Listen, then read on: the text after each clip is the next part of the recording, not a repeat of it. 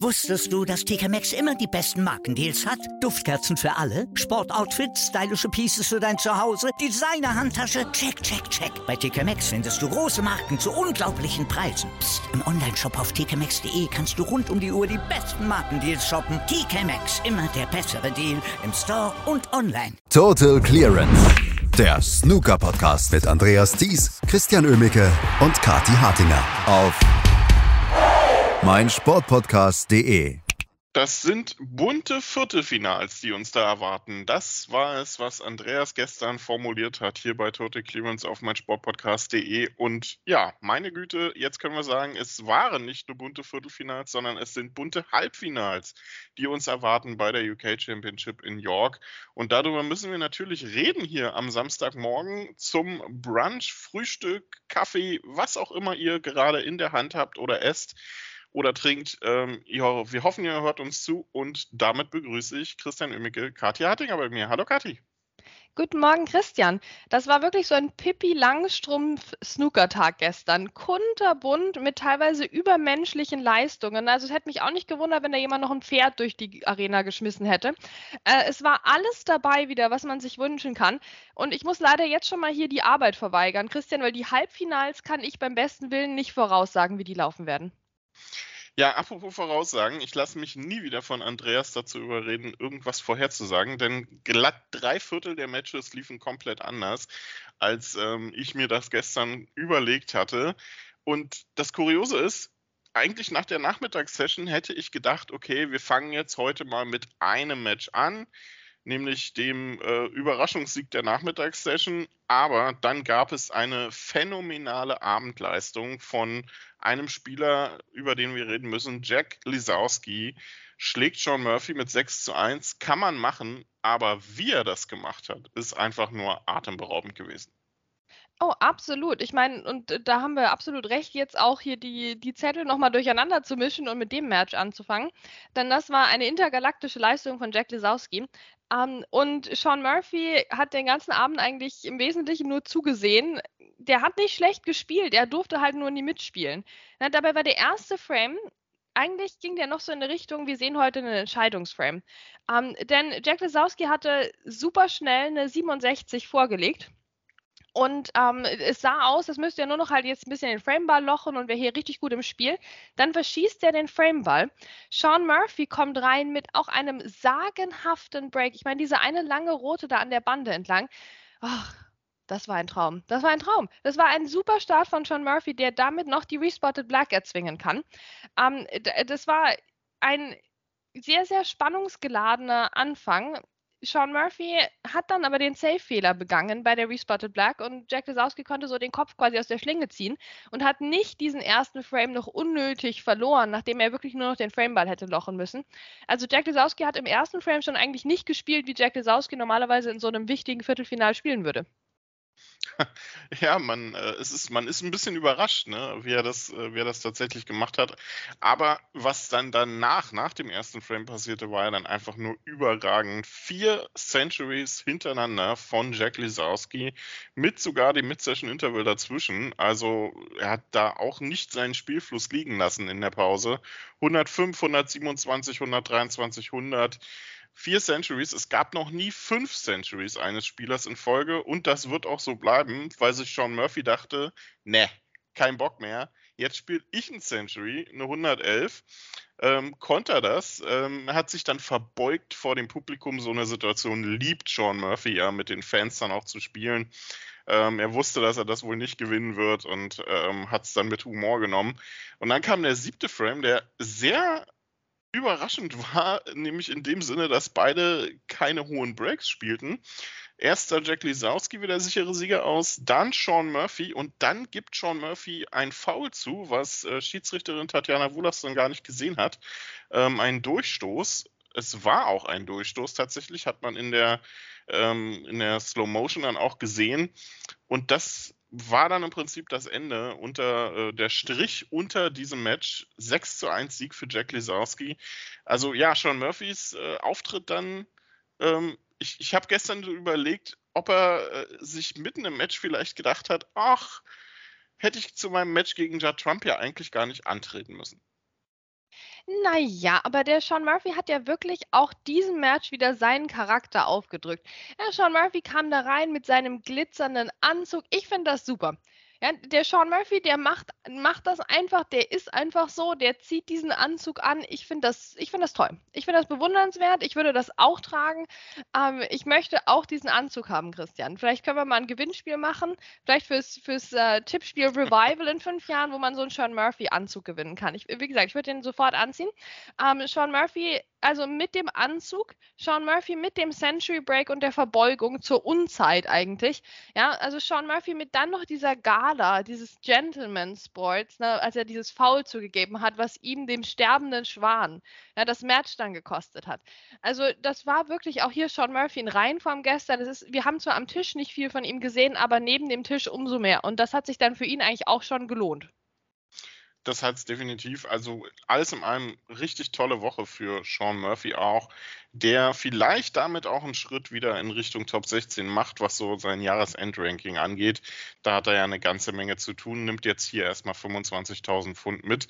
Mindestens 50.000 Pfund nimmt Jack Lisowski mit und steht hier im Halbfinale. Für mich durchaus überraschend nach dem, was so die letzten Monate lief. Nächster Gegner für ihn ist Mark Allen. Der hat Sam Craigie gestern Abend aufgehalten. Und aufgehalten ist ein gutes Stichwort, denn das Match war eigentlich bereitet für die nächste Überraschung, die an diesem gestrigen Tag gar keine Überraschung gewesen wäre, weil das einfach so kurios lief. Ähm, 4 zu 2 führte Sam Craigie. Und dann ist Mark Allen, ja, ich weiß nicht, was mit dem passiert ist, aber er ist aufgewacht ja, jetzt darf man bei dem Spiel wirklich nicht nur auf die Statistik gucken. Das muss man gesehen haben. Weil wenn du auf die Statistiken guckst, dann denkst du dir, ach Mensch, der Sam Craigie hat da stark angefangen und dann hat er das Spiel weggeworfen. Ja, der hat seine Chancen nicht genutzt. Ja, der wurde, ist dann eingebrochen. Hier der Druck vor der Ziellinie und so. Das war es überhaupt nicht. Das war es überhaupt nicht. Das war ein übermenschlicher Mark Allen, den wir in der Saison halt öfters sehen, ähm, der ihm keine Chance gelassen hat. Ja, Sam Craigie hätte wirklich vielleicht ein, zwei Bälle, Bälle anders spielen können, aber ansonsten hat der nichts anbrennen lassen eigentlich und trotzdem hat Mark Allen ein Feuer entzündet ähm, und hat sich dieses Match einfach noch genommen. Er hat es dem Sam Craigie gewaltsam aus den Händen gerissen mit einer Serie von bezaubernden Breaks, eine 50, eine 108, eine 92, eine 153 da, wie gesagt, du konntest nichts machen als Sam Craigie. Ich bin ja wirklich eine Kritikerin von ihm, nachdem ich ihn äh, live schon bei Turnieren erlebt habe vor Jahren, muss man auch mittlerweile sagen, ne? der ist erwachsen geworden zum Glück. Aber ich bin wirklich nicht der, der größte Fan und eher schnell dabei, ihn mal zu kritisieren, weil er so wenig aus seinem Talent macht.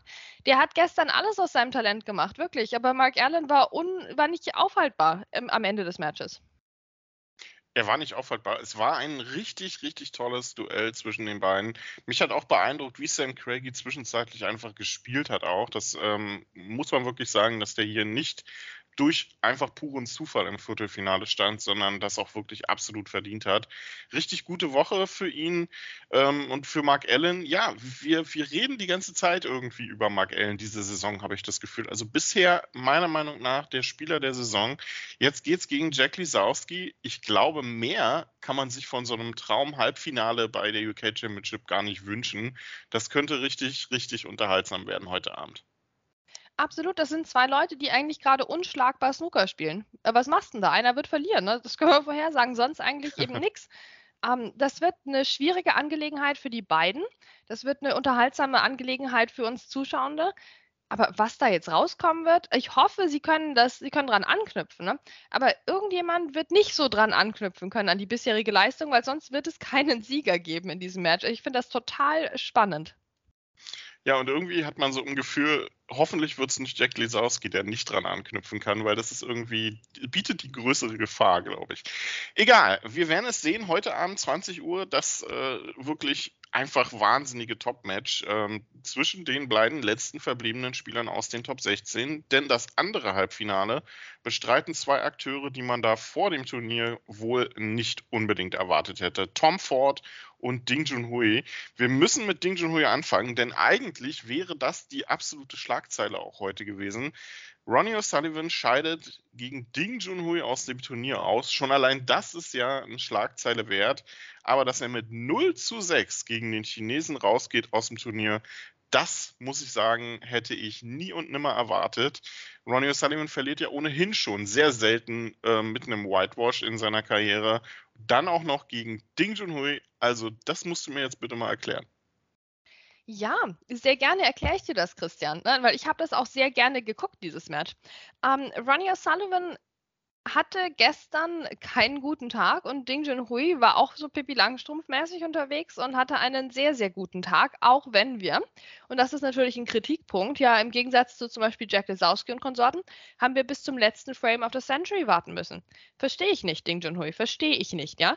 Aber ansonsten muss man ihm schon zugestehen, dass das eine sehr, sehr schöne Leistung war gegen Ronnie O'Sullivan, der den ersten beiden Frames tatsächlich auch noch Chancen hatte. Und da haben wir halt so diesen Ronnie O'Sullivan der letzten Jahre gesehen, von dem wir diese Saison oder auch bei der WM eigentlich nichts gesehen hatten. Dieser Ronnie O'Sullivan, der dir in jedem Frame irgendeine Chance hingibt. Ja, und so war das auch gegen den Junhui in den ersten beiden Frames und irgendwann hat Ding dann jeweils den Sack zugemacht und dann dachte man sich noch so, okay, 2 zu 0 für Ding Junhui, was soll's, ne? Ronnie O'Sullivan wird jetzt in die Gänge kommen. Aber nee, Ronnie O'Sullivan kam nicht in die Gänge, weil in allen folgenden Frames, Christian, in allen folgenden Frames hat Ding Junhui aus der ersten Chance ein frameentscheidendes Break gemacht. Ja, der hat alles durchgezogen ab dem ersten Stoß. Der hat nicht mal irgendwann mal einen Einsteiger gelocht und hatte keine Fortzei Fortsetzung. Das war wirklich dieses ähm, Snooker, für den, für das Ding Junhui auch so geliebt wird von seinen Fans. Ne, dieses dieses perfekte Snooker, wie als hättest du ein Computerprogramm geschrieben, was dieses Spiel einfach löst. So hat Ding Junhui über weite Strecken gestern gespielt und da konnte halt Ronnie O'Sullivan auch nichts machen. Und ich, ich muss sagen, na, ich ähm, habe das, hab das wirklich gerne angeguckt, nachdem dieser Ding Junhui Hype jetzt vorbei ist sehe ich ihn auch doch durchaus jetzt gerne so als, ähm, als alten Großmeister des chinesischen Snookers. Und dann hat das echt Spaß gemacht. Also muss ich auch als Ding-Kritikerin wirklich zugeben, das war eine sehenswerte Leistung von ihm gestern. Und Ronnie O'Sullivan hatte sich irgendwie gefühlt nach Frame 3 mit, seinem, mit seiner Niederlage abgefunden, saß dann da gemütlich, bisschen Red Bull, weißt du, ja, was soll's denn, ne? Lief halt mal nicht so. Das war, so war es halt gestern, ne? Da ging nichts da ging nichts, da ging wirklich überhaupt nichts bei ihm. Und äh, ja, Ding Junhui ist irgendwie kurios, wie der aus dem Nichts zurückkommen kann und eine UK Championship gewinnen kann, wie, wie das äh, so läuft. Also bei dem, bei ihm, das ist schon kurios. 2019 hat angerufen, es will seine UK Championship von Ding Junhui zurück oder Ding Junhui will sie zurück. Also es ist sehr kurios ähm, wie der aus dem Nichts dann so bei solchen Turnieren auftreten kann. Aber es ist ja auch eine äh, durchaus gute Sache für ihn. Denn jetzt steht er im Halbfinale und ist der einzige der äh, Halbfinalisten, der dieses Turnier schon mal gewonnen hat. Ähm, sogar zwei Spieler mit dabei, die noch gar kein Turnier gewonnen haben, also gar kein Weltranglistenturnier.